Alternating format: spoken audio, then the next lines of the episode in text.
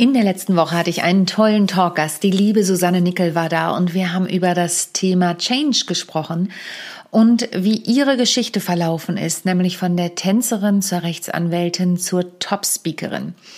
Und Geschichten ist das Stichwort, denn aktuell beschäftige ich mich ja ganz viel mit dem Thema Storytelling, plane auch mein Webinar zu diesem Thema. Da kannst du dich natürlich anmelden und ich habe gerade ein Webinar für einen großen Luxuskonzern gegeben und deshalb stecke ich voll im Thema Storytelling drin. Geschichten bestimmen sowieso mein Leben. Ich liebe Geschichten, die zu erzählen und Menschen eben auch dabei zu unterstützen, ihre Geschichten nach außen zu tragen. In diesem Sinne viel Spaß bei Folge 62, in der es um Erzählformen und natürlich eine Heldenreise geht. How to Impress. Souverän und selbstbewusst auftreten im Leben und auf deiner Businessbühne. Hier bekommst du Tipps und Tricks rund um das Thema Wirkung, Auftritt, Stimme, Kamera und die Businessbühne. Ich bin Sonja Gründemann, die Expertin für deinen erfolgreichen Auftritt und berichte dir aus der Praxis für die Praxis. Immer nach meinem Motto, perfekt muss nicht sein, echt ist schöner. Schön, dass du auch diese Woche wieder eingeschaltet hast und mit mir eine kleine Reise in das Thema Geschichten erzählen machst. Vielleicht hast du schon in meine Folge 9 reingehört, da habe ich schon mal das Thema Storytelling ein bisschen erwähnt, beziehungsweise da ging es schon um das Thema Storytelling, wie ich meine Geschichten finde für meine Bühnenprogramme und auch für meine Vorträge. Also falls du die noch nicht gehört hast, hör da gerne rein. Jetzt ist mittlerweile schon ein Jahr vergangen und das Thema Storytelling begleitet mich natürlich weiter. Unter anderem in der Form, dass ich gerade für Kunden viel zum Thema Storytelling mache und auch wieder ein Webinar plane, wie ich es eingangs schon gesagt habe. Und während ich so mein letztes Webinar vorbereitet habe, habe ich mich mit den sieben Erzählformaten auseinandergesetzt. Manche sagen, es gibt auch acht. Es gibt sowieso unglaublich viel Literatur zum Thema Storytelling und auch viele unterschiedliche Herangehensweisen, wie du deine Geschichte finden kannst. Und natürlich hat das Ganze auch was mit dem Branding von Unternehmen zu tun, Markenbildung, aber auch das persönliche Branding zum Beispiel. Ich werde noch mal eine weitere Folge machen zum Thema Archetypen, aber heute habe ich mir vorgenommen, abgesehen von dem Helden, der auch in der Heldenreise vorkommt, da komme ich aber als letztes drauf zu sprechen, stelle ich dir heute unterschiedliche Formate vor, auch mit Beispielen, wo du diese Formate finden kannst. Ich persönlich bin ja ein bekennender Netflix-Schauer und das ist unbezahlte Werbung. Aber das ist das Praktische, wenn ich abends ins Bett gehe. Manchmal lese ich natürlich auch ein Buch, aber im Moment bin ich oft auch so kaputt, dass ich einfach nochmal in meine Serie, wie ich dann sage, reinschaue oder mein Mann und ich auch in gemeinsame Serien schauen. Und ich habe dir ein paar Serien mitgebracht. Ich habe dir aber auch Beispiele von Vorträgen mitgebracht, wo diese Techniken, die ich gleich erwähnen werde, angewendet werden. Und ich werde dir auch diese Speeches, über die ich da rede, in den Show Notes verlinken und auch nochmal die Serien benennen, über die ich da spreche. Erzählformat Nummer eins ist der Berg. Bei der Erzählweise des Berges geht es darum, dass sich die Spannung ständig steigert. Das ist im Prinzip wie bei einer Serie. Jede Episode hat Höhen und Tiefen, aber am Ende des großen Ganzen läuft alles auf ein großes Finale hin. Sprich, jede Episode hat so ihren Reiz und äh, man fragt sich immer, okay, was passiert in dieser Folge und ähm, was passiert in der nächsten Folge und vielleicht ist es auch ein Stück weit in sich abgeschlossen, aber am Ende steht immer eine große Frage, die im Finale geklärt wird. Ein Beispiel für mich ist da die Serie Blacklist. Ich persönlich bin ein Riesenfan von dieser Serie und während der Serie, ohne sie zu groß zu spoilern, das wäre sehr ärgerlich, geht es eigentlich immer um die Frage, wer ist dieser Typ, der da eigentlich der Bösewicht ist, aber irgendwie auch eine gute Seite hat, ähm, auch dem FBI ständig hilft, aber auch im eigenen Sinne. Also diese Frage, und wir sind jetzt, glaube ich, in Staffel 7, beschäftigt den Zuschauer, die Zuschauerin die ganze Zeit. Also was steckt da dahinter? Und trotzdem gibt's immer wieder abgeschlossene Episoden, was das Ganze angeht. Das zweite Erzählformat ist das sogenannte Loops-Format. Mehrere Geschichten sind ineinander verwoben, aber es gibt eine zentrale Geschichte. Sprich, ähm, es sind mehrere Stränge, die miteinander ja korrelieren, wo man auch wieder aus der einen Geschichte den anderen wiederfindet. Aber am Ende bildet sich alles um eine zentrale Geschichte. Da gibt es eine Serie, die läuft auf Amazon Prime und die heißt This Is Us. Eine wunderschöne Serie. Es geht im Kern eigentlich um Mandy Moore und äh, den Namen, den echten Namen des Mannes kann ich nicht aussprechen, ist italienisch angehaucht. Jedenfalls ein Mann und eine Frau, die quasi die Familienoberhäupter sind aber auch in jungen Jahren gezeigt werden und dann alles um ihre Familie herum. Aber es geht um die große zentrale Geschichte dieser beiden mit Auswabungen, sage ich jetzt mal, in andere Geschichten anderer Familienmitglieder. Glieder. Großartig gemacht, ganz tolle Serie. Loops heißt das Erzählformat, This Is Us ist die Serie. Natürlich gibt es da noch ganz viele andere. Das ist ja immer nur exemplarisch ein Beispiel für dieses Erzählformat. Das nächste Erzählformat, was ich mitgebracht habe oder was es gibt, sind die Sparklines. Es werden bei den Sparklines eine These und eine Antithese gebildet und im Prinzip vermischen sich Wunsch und Wirklichkeit.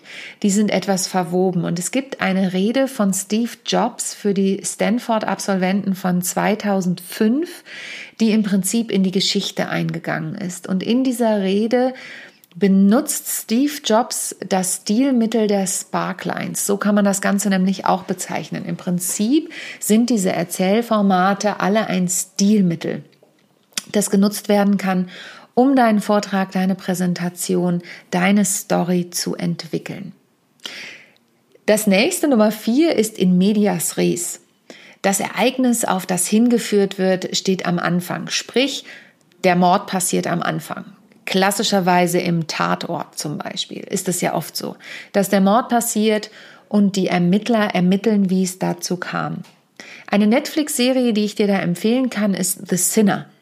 In The Sinner geht es darum, dass am Anfang immer etwas Schreckliches passiert, also in jeder Staffel, die Staffeln sind quasi auch in sich abgeschlossen. In jeder Staffel passiert etwas am Anfang und dann in der Phase der Ermittlung über die einzelnen Episoden ähm, ermittelt The Sinner, der Hauptcharakter quasi, wie ist es dazu gekommen, was hat diese Person dazu angetrieben, diese furchtbare Tat zu begeben, begehen. Super Serie, kleiner Sidekick, wir sind in Staffel 3, ich bin gespannt, wie es zu Ende geht. Das nächste, Nummer 5, ist konvergent erzählen. Das heißt, unterschiedliche Erzählstränge scheinen überhaupt nichts miteinander zu tun zu haben. Vielleicht kennst du das von einigen Filmen. Natürlich bekommst du gleich noch ein Beispiel von mir. Das springt immer hin und her und du weißt nicht genau, ähm, hat das was miteinander zu tun oder eigentlich denkst du, es hat nichts miteinander zu tun. Einer der Filme, die ich wirklich liebe, heißt tatsächlich Liebe. Und da ist das so. Die Erzählstränge laufen alle vermeintlich parallel, und am Ende sieht man, wie sie zusammenkommen, wie auf einmal die eine Frau, von der du es nicht wusstest, was mit dem einen Mann zu tun hat, weil es Geschwister sind oder ähnliches. Und das ist ganz toll. Ein weiterer Film, bei dem das auch noch so ist, ist Valentinstag und du merkst schon, ich mag romantische Komödien. Ich stehe dazu. Dann gibt's Nummer sechs, den Fehlstart.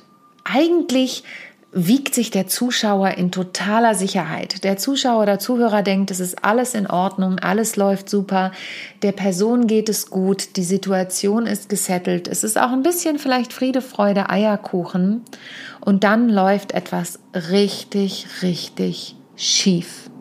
Fehlstart. Und da habe ich jetzt keine Serie konkret mitgebracht, aber ich habe wieder eine Rede mitgebracht. Und zwar hat J.K. Rowling eine Rede in Harvard vor den Harvard-Absolventen gehalten. Unglaublich tolle Rede, ähm, die wirklich zum Lachen einlädt. Und wer von euch J.K. Rowling nicht kennt, J.K. Rowling ist eine der größten Geschichtenerzählerinnen unserer Zeit, würde ich sagen, denn sie hat Harry Potter erfunden. Und J.K. Rowling, wer ihre Geschichte ein bisschen kennt, ähm, hat einen ganz normalen Abschluss gemacht an der Schule. Ich meine, sie hat auch die Uni absolviert äh, ja, hat sie, weil davon erzählt sie auch am Anfang der Rede. Und ähm, dann ist sie quasi abgestürzt. Also sie ist ja in der Sozialhilfe gewesen. Und im Prinzip kam dann ein kleiner Held namens Harry Potter, ein Zauberer, und hat ihre Geschichte umgeschrieben. Also sie hat natürlich über Harry Potter geschrieben, aber Harry Potter hat eigentlich auch ihre Geschichte umgeschrieben und der vermeintliche Fehlstart, nämlich ähm, das in Anführungsstrichen abgerutscht zu sein, ähm, wurde korrigiert durch ihre Ideen, ihre Fantasiewelt, die sie niedergeschrieben hat. Und ich weiß nicht, ob du Harry Potter jemals gelesen hast. Ich kann es nur empfehlen oder die Filme geguckt hat. Ich finde fast, ich, ich finde beides gut, sowohl die Bücher als auch die Filme.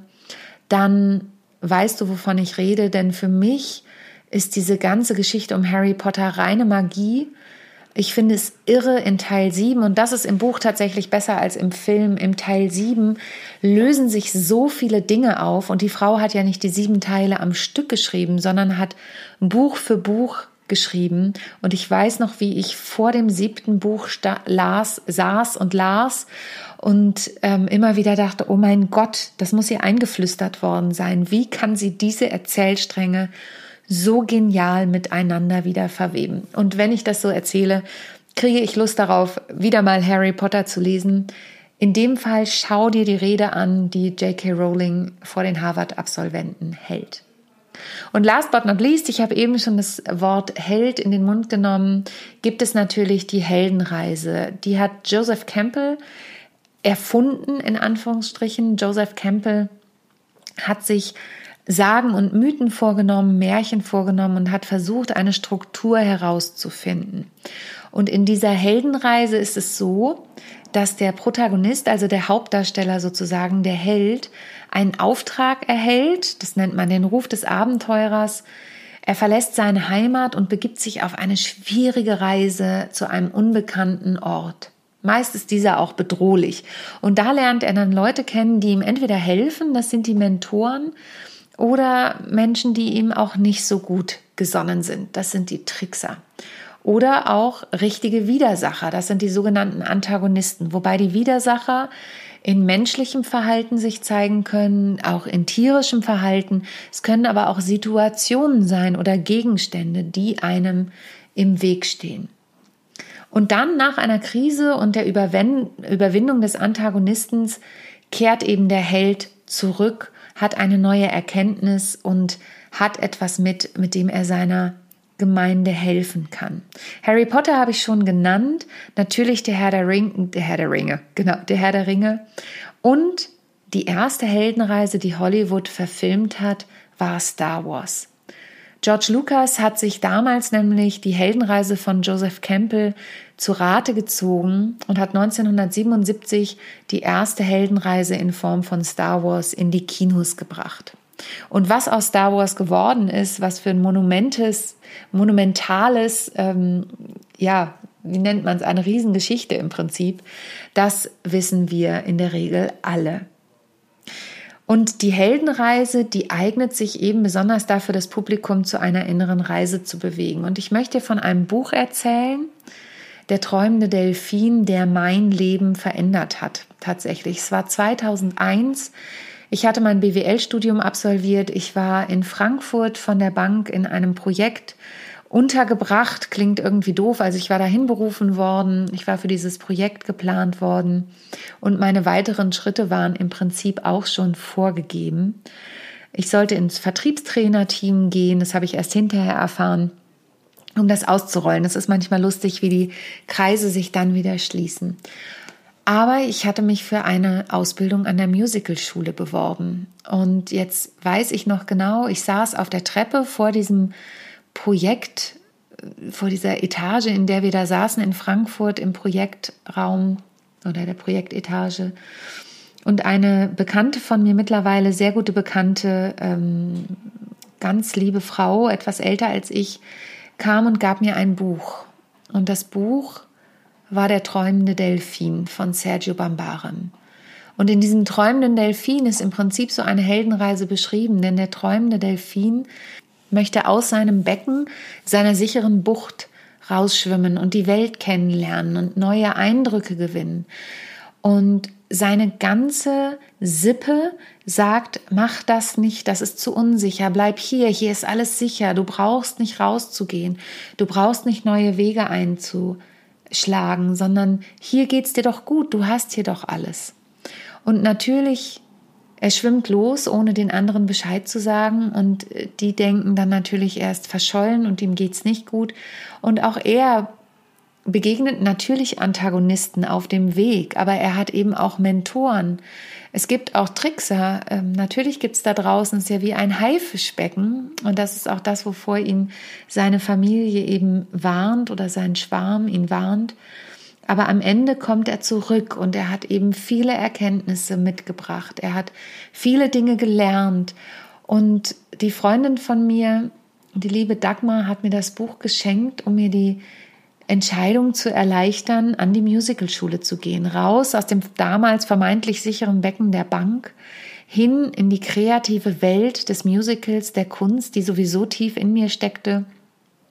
Und jetzt bin ich ja irgendwie auch ein Stück weit zurückgekehrt. Ich bin nicht zurück in die Bank gekehrt, wobei ich ja auch vier Jahre Vertriebstraining als externe Kraft in einer Bank gemacht habe, neben weiteren Projekten, neben meinen Bühnenprogrammen.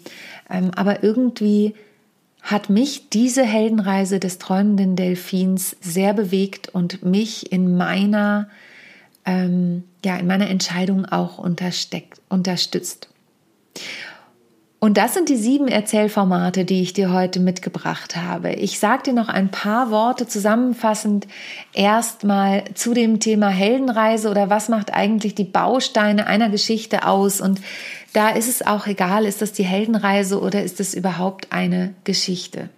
Wenn du dir sowas überlegst, und da ist es total egal, ob das mit dem Business zu tun hat oder du vorhast, ein Bühnenprogramm zu schreiben, es gibt meistens in den, in den Mittelpunkt der Geschichten einen Protagonisten. Und der hat Eigenschaften und unerfüllte Wünsche, äh, mit denen sich das Publikum identifiziert. Bleiben wir beim Buch Der träumende Delfin. In dem Fall ist es natürlich der Delfin. Dann gerät die Welt des Hauptcharakters in eine Schieflage. Es gibt ein auslösendes Dilemma und das muss kein großes Unglück sein, das kann eben auch eine große Sehnsucht sein eine Sehnsucht nach etwas anderem und auch da muss es nicht sein, dass der Protagonist unglücklich ist, sondern es ist einfach eine Sehnsucht nach was Neuem, eine Sehnsucht nach was anderem und das geht einher mit dem Veränderungswunsch. Der Protagonist, der Hauptdarsteller Charakter, ähm, der hat einen Veränderungswunsch und darum geht es in dieser Geschichte. Es geht um die Transformation. Es geht um das Vorher und das Nachher. Und dann gibt es eben den Gegenspieler, den Antagonisten, der dich davon abhalten möchte, deine Reise zu betreten, deine Reise anzutreten, deine Aufgabe zu erfüllen und deiner Sehnsucht zu folgen. Und das wiederum gibt oft einen Konflikt. Das ist ein weiterer Baustein einer Geschichte. Ohne Konflikt gibt es eigentlich keine spannende Geschichte. Im Schauspiel oder in der Dramaturgie nennen wir das auch oft Fallhöhe. Es muss eine Art Fallhöhe geben, um weitere Schritte auslösen zu können.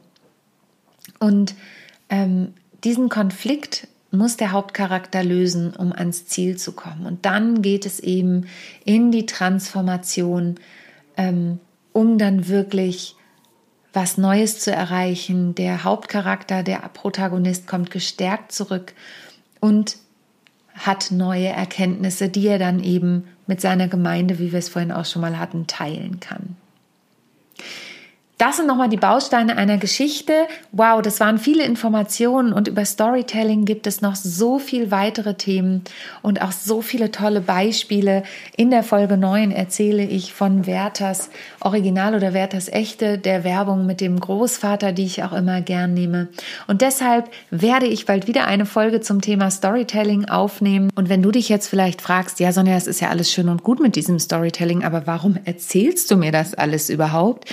Dann kann ich dir nur sagen, sei mutig und schau nach deinen eigenen Geschichten, denn die schönsten Geschichten schreibt das Leben. Und dann versuch sie zu adaptieren auf dein Businessumfeld, auf dein Leben, auf dein, deine Businessbühne sozusagen, egal ob du einen Vortrag hältst oder in den sozialen Medien dich sichtbar machen möchtest, denn Geschichten, ich habe es schon mal gesagt, erwecken Emotionen und Emotionen sorgen für Verbindungen und gute Geschichten sorgen dafür, dass du Vertrauen hervorrufst bei den Menschen. Die können sich dann mit dir identifizieren.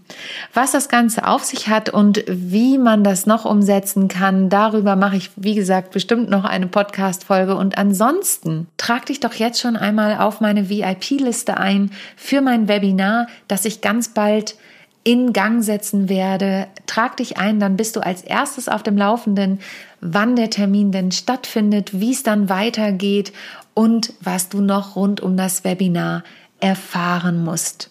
Und ansonsten freue ich mich natürlich, wenn du das hier teilst, wenn du diese Folge teilst zum Thema Storytelling, wenn du dran bleibst, wenn du den Abo-Button klickst, damit du auch auf dem Laufenden bleibst, wenn meine neuen Folgen rauskommen. Und nächste Woche, so viel kann ich schon verraten, geht es weiter mit einem tollen Kollegen. Ich habe den lieben Ansgar Wimmer zum Thema agiles Mindset interviewt und was das eigentlich mit dem Thema Auftritt zu tun hat. Das erfahrt ihr nächste Woche. Bis dahin bleibt gesund und denkt immer daran, perfekt muss nicht sein, echt ist viel, viel schöner. Tschüss! Ich hoffe, die heutige Folge hat dir gefallen und du schaltest auch beim nächsten Mal wieder ein, wenn es heißt How to Impress souverän und selbstbewusst auftreten. Hinterlass mir gerne eine Bewertung bei iTunes oder auch eine Rezension bei Google und vernetze dich mit mir auf den sozialen Medien, vor allen Dingen bei LinkedIn und Instagram bin ich aktiv. Über Weiterempfehlungen freue ich mich natürlich auch sehr und wenn du noch mehr über mich erfahren möchtest, dann abonniere einfach meinen Newsletter. Bis zum nächsten Mal. Tschüss.